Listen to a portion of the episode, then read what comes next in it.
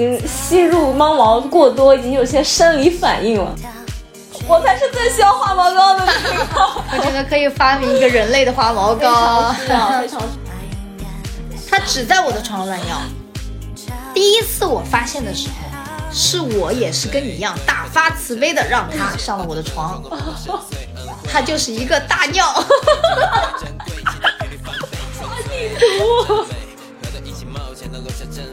宠物肉垫无线充电。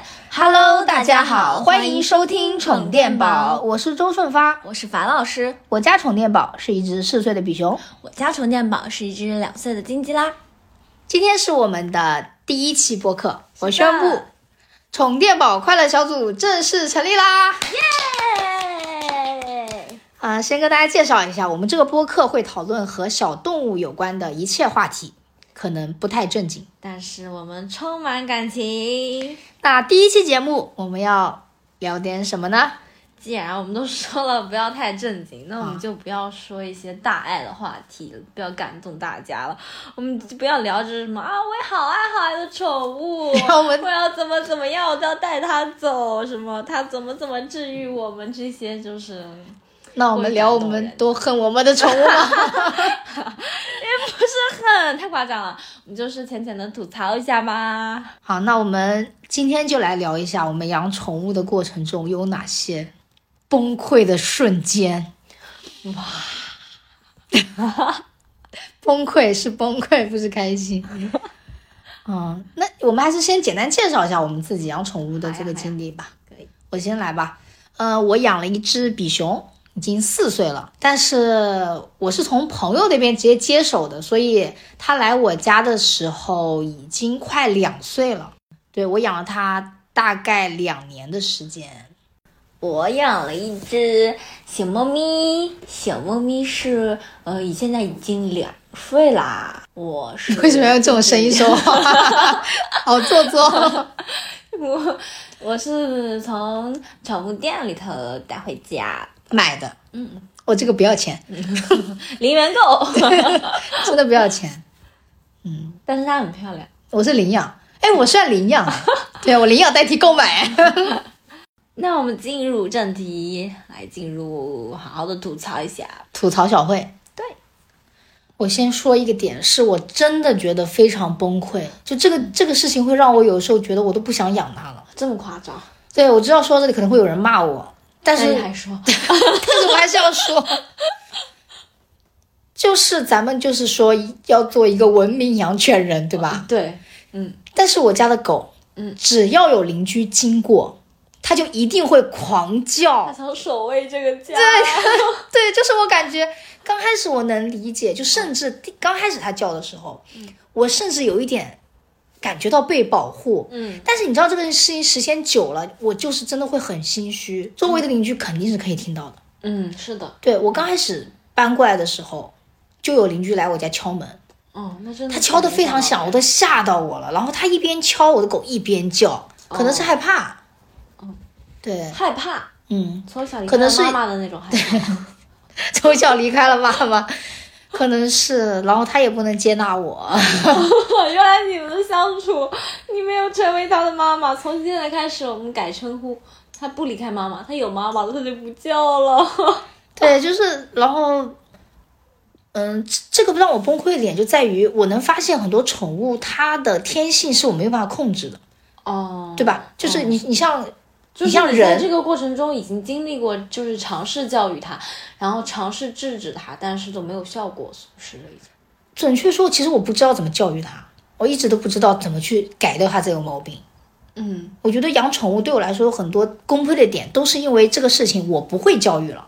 就是我在小红书 搜了各种攻略，你知道吗？都没有用。嗯，所以如果说大家知道有什么好的这个方法，可以教教我。然后现在的话，就是因为它会叫嘛，所以说我先自己改，就是我自己在我家门口，你看到就我贴了一个“家有恶犬，请勿敲门”。啊，对对，就是我先告诉大家我家有一个恶犬，然后我发现这个标语是多少有点用的，其实。这就是第一点，我觉得很影响邻居的休息。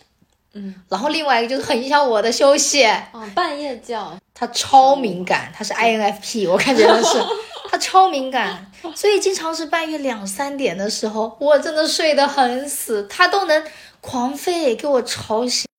外面的人吓到了他，对，真的可能影响到它睡觉了那种感觉，把他心脏吓得砰砰跳。它就要吓别人。但是小小至少它也不挑食，我们家猫也不挑食，但是我们家猫就是跟小小吃饭也完全两个极端。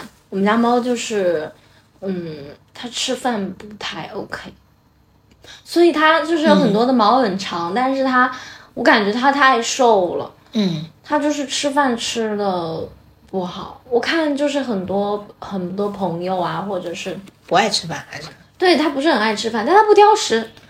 你给它吃，它就吃。挑食，但是不爱吃。对他就是对食物没有什么兴趣，就是这样子的劲儿。它是有一些更加高层次的追求，它已经满足了那个。但是他有什么追求呢？我也没看出来他有什么追求，他可能想当边牧。然后他吃饭，就是我也会给他做一些猫饭，做一些肉啊，然后给他粮啊，然后给他罐头啊，还有零食啊，都吃。他反正啥他都吃，他也不挑，你给他就吃啥。他可能有那种我喜欢的，或者是说可能没有那么喜欢的，但他不会说就是这个很讨厌，我一口不吃，他也吃。但是呢，他就是吃两口，嗯，哎，本公子吃饱了，本公子要去晃一下了，就是这种感觉。我觉得他有一种好像是在那个马斯洛的什么需求层次里，已经到了最高级别的那种状态，就他已经不太需要食物了，可能。他叫什么？但是我就觉得他他是不是追求一些什么安全需求，还是什么社交需求之类的？他想当边牧嘛。然后，然后我就觉得他的这种饮食习惯特别适合适合就是现代的人去就是减肥。就是减肥，很多人就说减肥是要少吃，但是少吃并不能解决掉就是这个人能变成瘦子的这样子一个终极问题。嗯变成瘦子的终极问题是他不想吃了。嗯，对食物没有欲望降低了兴趣了。对，这是我觉得成为瘦子的一个很哦是很改变这种的思维。我觉得我们家猫太适合大家学习了，可是把 它的饮食习惯吧放到网上给大家学习一下。哎呦，就是吃东西少，所以导致我觉得它瘦，然后我有的时候会很担心它的健康和抵抗力。但是医生就说，反正虽然是瘦一点，但是嗯也算是在健康范围内吧。但人家就是小猫都是感觉圆鼓鼓的。啊、然后我们家小猫洗了澡、淋了水之后，就跟一只大耗子似的，哦，就没有什么肉，我感觉人家小肚子都圆鼓鼓的，我们家小猫也没有什么肚子，啊，我就觉得就是它应该多吃一点，嗯，吃但。是对我也想办法，各种各样想办法给它吃，然后它也不吃。但是我发现它很，它果然是一个欧洲猫，它特别喜欢吃奶油和芝士，真是要了命了！我真是，这个挺发胖的呀。对呀、你多给它吃一点啊，怎么样？就是我们家，比如说要是吃什么饭什么的，它可能在边上闻闻，但是可能不是很 care。但是好像就是我们要是吃蛋糕了什么的，哇，他蹬鼻子上脸。我说的蹬鼻子上脸不是个形容词，是一个具体的行为。真的蹬蹬鼻子上脸，然后又在你嘴里抢蛋糕啊，那那可能他就是爱吃它真的这东西，就是很爱吃对，。欧洲妈妈觉得可能比较香。哦，对啊，那可能是不是 有？那但是是不是喂这种食物也不太健康，所以不对，不敢宜多给它吃，就给它就是吃个意思一下，舔舔嘛，就舔着玩儿呗。不可能说给它当饭吃的，还是要吃粮、吃肉这些的。嗯，所以总的来说，嗯，所以总的来说，呃，就是虽然不能算是很糟心，但是也会为它担忧吧。对，是你的困扰的那种感觉。对，我现在感觉你在网上看到跟宠物相关的事情，大家都是去赞美宠物。哦，过于美好了。对，我觉得可能是不是过于美好了，然后导致有的时候我会自我怀疑，是我太饿了吗？就是是我太坏了吗？还是怎么样？但是真的其实没有吧？是有很多事情是让我真的很崩溃，对你不得不承认，我很糟心。它有很多的美好，那它就一定有很多的缺点。人和动物都是一样的。对，嗯，我现在就是发现养网上关于养宠物这个事情，只要它是宠物的主人，嗯，你就很少能听到吐槽，大部分都是他多爱多爱他，多爱他，对，他连吐槽他都会叫什么？先抑后扬，哦。就他最后一定是这个结尾到哇，这个宠物好可爱呀、嗯它好怎么样呀？这种感觉。他哪怕干了再多的坏事，我也愿意马上去给他做饭吃。那能怎么办呢？就是这样子。对我对，就觉得很神奇啊！就是我们小时候最讨厌的就是爸爸妈妈跟我们说说啊，你考了这么低，那不还是得你不还是喊我妈吗？我不还是喊你出来吃饭吗？你吃了饭我不还得帮你洗碗吗？啊，这样的情绪我们既然都这么讨厌了，为什么就是养宠物的时候又把它带到了宠物身上？就是我们可以很正面的去，嗯，聊我们有多爱它，我们也可以正面的去聊我们，嗯，接受不了的事情。对，虽然我们可能会在其中找到很多的折中和解决办法，但是没有必要就是有一种啊，那能怎么办呢？宠着呗，就是这样子的态度，我觉得大可不必。但是有的时候，你知道，我真的会经常反思，是不是我有问题？就是网上嘛，大家都希望把最好的给你看。对，好，不管了。嗯，接下来是你，你你来吐槽吧。到我了。好，因为我们家养的是一个长毛猫，长毛猫的肠胃可能都不太好。嗯，我觉得这就是呃一种基因病吧，可能是。然后，特别是有时候换季呀、换粮，特别是它小一点的时候，然后身体还没有那么强壮的时候，太爱拉稀了。我坐在我的桌子上，我只要听到一声就是窜稀的声音，就是跟人类窜稀的声音一样，那一刻我都崩溃。我就是觉得我真的没有办法用语言来形容，就是感觉到那个绿冒史上冒的绿气已经从我的脑袋顶冒出来了。安琪然后嘛它，对，然后它是一个白白的小猫，然后其实是应该是雪白雪白的毛球球，但它的屁股上沾了一坨粑粑的时候，你就会觉得它就像一条从那个马桶里拎上来的臭抹布，沾满了屎，我的好妈呀，吗真的我前面是不是说太轻了？很夸张。嗯，然后那时候它还很小一只，然后真的，然后它还在那里扑腾，它的屎在那个空中飞溅，然后那个气味随着它的乱的扑腾，然后就是弥漫在空气中，然后拎你把它拎在手上的时候，你无从下手，你给它擦你都不知道怎么擦。它那时候还很小，然后就疫苗还没有完全打全，他还说不能洗澡。哇，不能洗澡，怎么办？这怎么办？也太臭了吧！我真的很崩溃，然后我就跟他据理力争，对，抗击，然后给他擦。他小的时候很调皮，然后给他擦，根本就犟不过他，他到处扑腾。然后就是擦一点，然后给它毛剃掉啊。其实刚带回来的时候，就是知道它可能会有这样子原因，已经给它屁股毛剃了好大一圈了。那怎么会还是还会沾到那么多？就是它可能就是一屁股坐在猫砂上，它拉完稀之后就蔓延开了。然后我想到一次我最最最最最崩溃的时刻，就是那时候晚上。嗯，我就想着，嗯，要不就是我们友好一点，我也让你上我的床睡觉吧。啊啊，因为其实我们家也是有有很严重的洁癖的，我已经闻到味道了。了。就是一般是不让上床的。但是那天我就是我自己一个人，大发慈悲对，大发慈悲。我说我要跟你和睦相处，我说让你上床吧。那天晚上我在睡梦中摸着我们家小猫咪，然后呢摸着摸着它就不见了，我就猜他可能去上厕所了。过一会儿没错，他就回来了。啊然后呢，他就在那块睡觉，我就摸呀摸呀，他屁股朝着我，然后头朝着呃床尾，摸着摸着那个毛。就是它不是一个顺滑的，它是有一些 有一些湿润了，粘连的这种状态。我当时就从梦中惊醒，一下子就坐了起来，哇，太崩溃了！我好不容易让你上了一次床，你还拉了稀跑到我床上来，我太崩溃了那一次，真的太崩溃了。我连夜起来给它拎出去，然后开始给它擦屎、擦屁股，然后剃毛。根本就等不到第二天给它送到宠物店洗毛，都等不到。那时候它已经稍微长，能洗澡了，都等不到一大早去带它洗毛。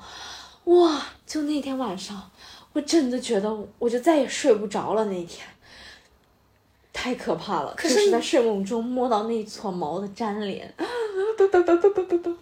好臭啊！真的。可是他当时时已 经有这个问题了，你还愿意让他上床？他可能是那段时间已经没有拉稀这样的症状了。啊我觉得很多人讲到宠物崩溃的事情，第一位绝对是屎尿屁。是的，是的，是的。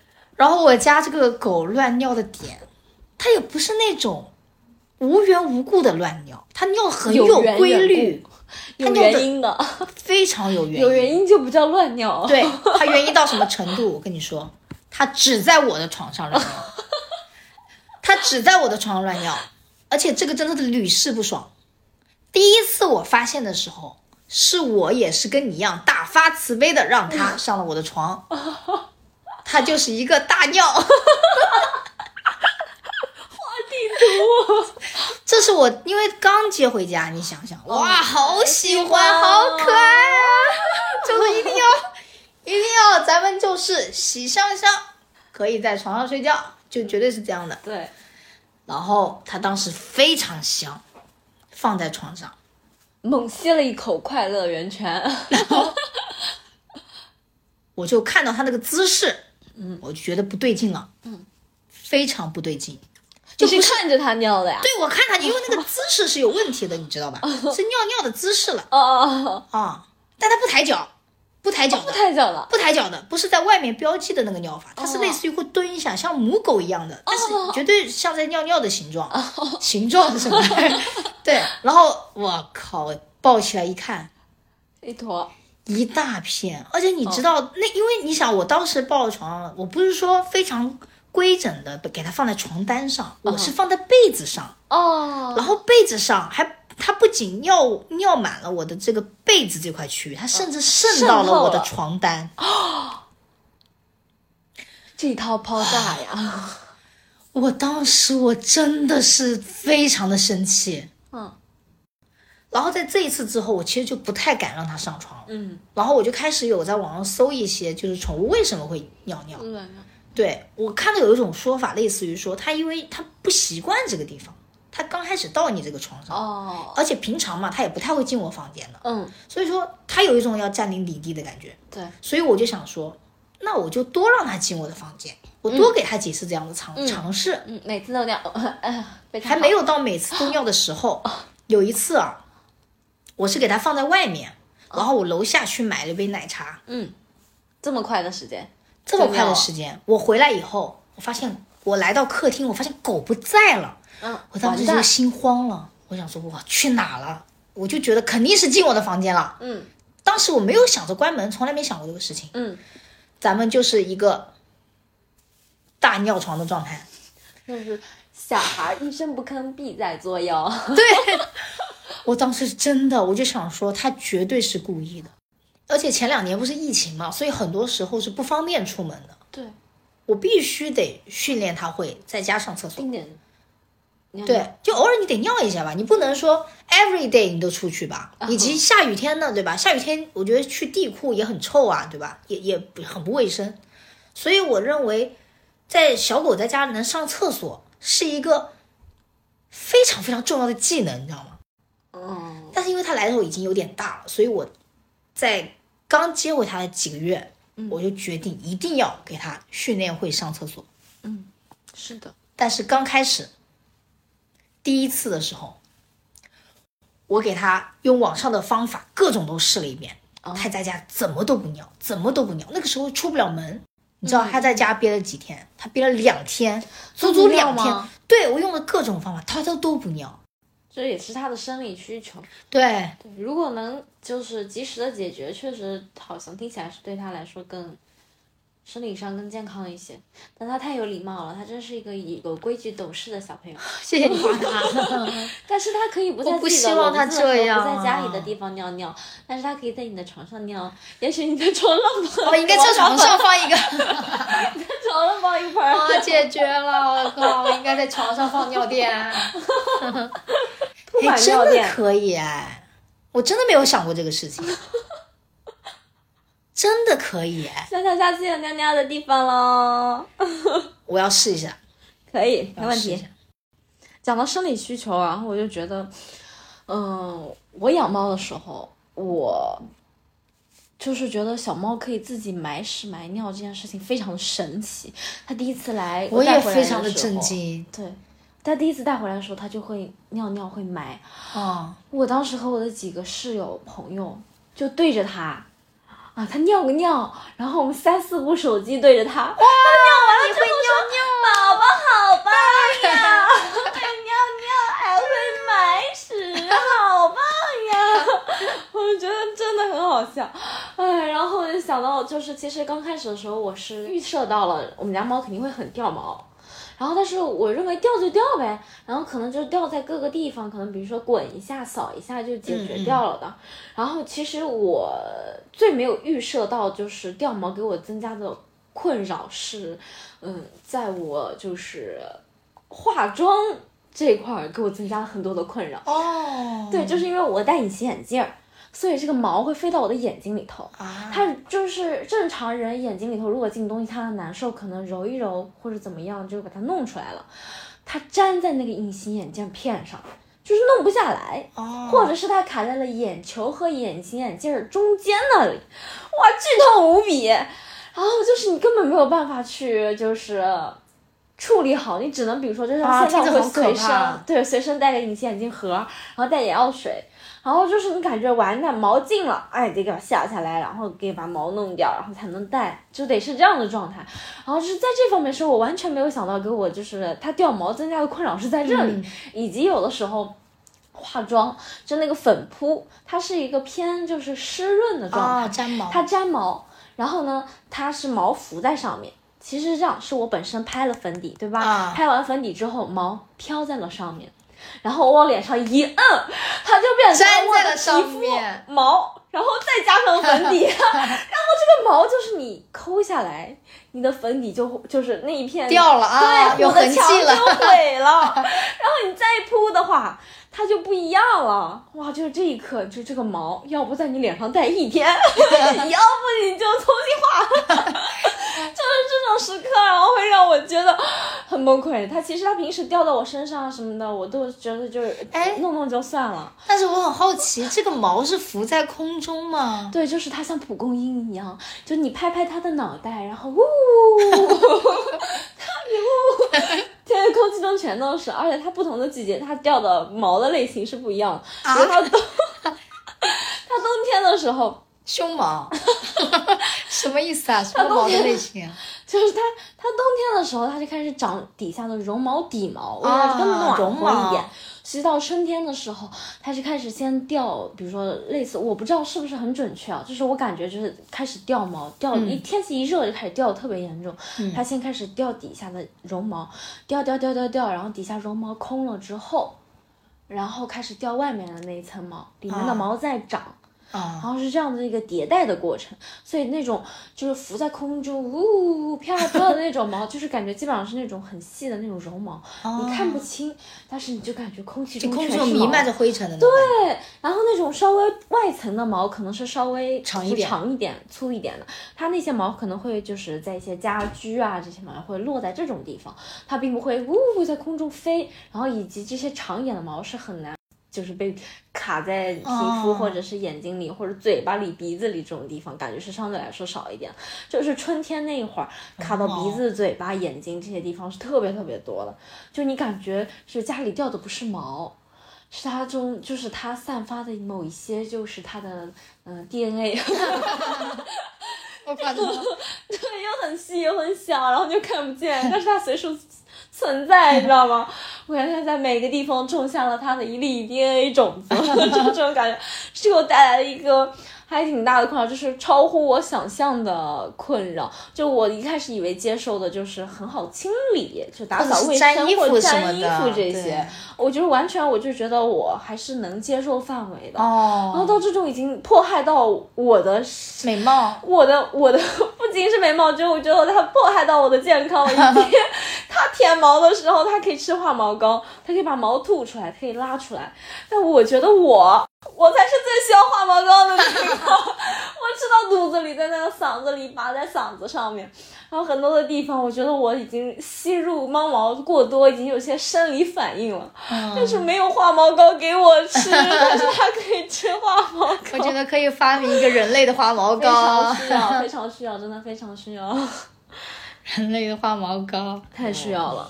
你刚才在讲这个你崩溃的这个事情，我就突然想到，其实很多时候动物让我们崩溃的点，就在于我没法沟通，你不觉得吗？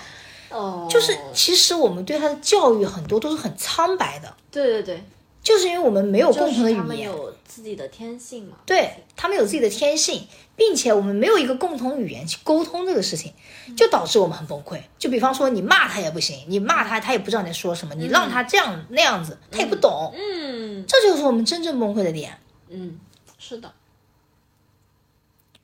所以说我经常会觉得，要是我的宠物会说话就好了。哎，网上不是有很多的主人会教那个宠物按按钮，按钮是什么意思？就是有很多个按钮。哦吃饭不舒服，出去玩儿。这个怎么教呀？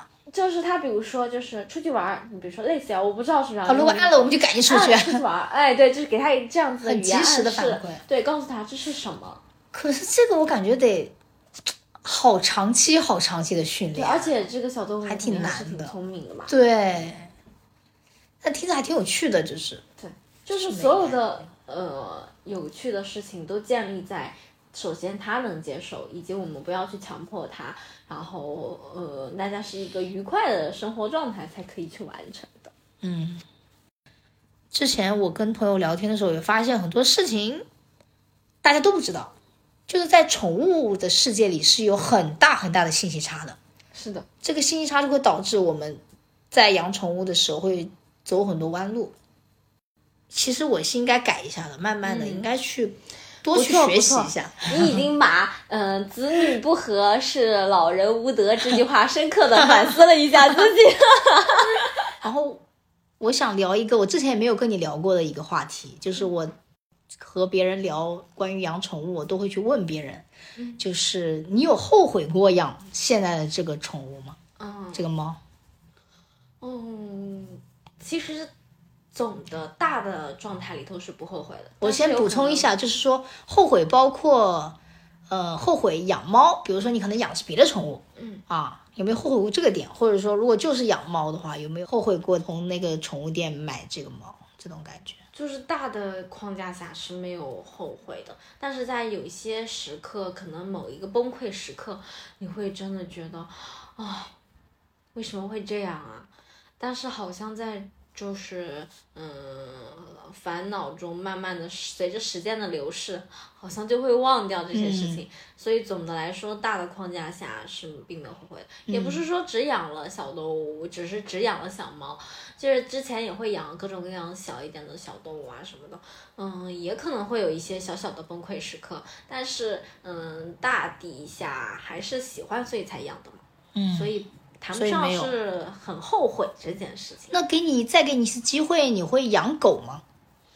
嗯，就是不养猫，养一个狗也许。小狗会真的好玩很多，它会很活泼，但是我觉得可能还是需要花很多很多的精力。但我觉得目前来说，我在我们家小猫身上花的精力很多了，我可能暂时可能还是要好好斟酌一下。我觉得不一定能接受再去重新去和一个小动物再呃磨合这件事情。所以你呢？你有什么嗯后悔的时候吗？其实我，我觉得我可能更适合养猫。我的性格或者是我的一些生活习惯，我都觉得我更适合养猫。但是我觉得这个小狗对我来说真的是培养了很很多的感情。对对对，就是我觉得我没有办法说出后悔两个字，就是我看见它的时候，我就会觉得我怎么能后悔呢？嗯。真的是这种感觉，所以我不会觉得我后悔养它。嗯，但是啊，虽然不会后悔，但是我其实很多次的都觉得它值得一个更好的人家。就是我觉得我家小狗它最适合的一种主人，嗯，就是老奶奶。嗯，小狗确实，它很需要陪伴，因为我家狗我讲有分离焦虑嘛，嗯，然后老老奶奶她很有爱心啊，她又很有时间啊，她可以天天带她出去玩啊，对对对。其实你讲到这个，我想到，我会怎么其实。我发现，我感觉我是一个，呃，有的时候会喜欢有一点，嗯、小小的小炫耀的情绪。嗯所以，但是小猫这件事情，它只能在我的朋友圈朋友圈出现，它没有办法在我的日常生活中出现。我有的时候会觉得遛狗，对，是一件哦很有趣的事情，这是一个小猫完全没有办法嗯，可是大部分人都觉得遛狗是一个很麻烦的事情啊，对，你可能偶尔遛遛是可以的。可能是因为经常遛吧，可能会比较辛苦。嗯，所以你只是需要一个有有狗的朋友而已。哈哈，比较好，哈哈，耶，什么？哈哈哈，那我们要不今天就聊到这里吧？好呀好呀。感谢大家收听本期节目，我是周顺发，我是樊老师，宠物肉垫，无线充电，我们下次再见，拜拜。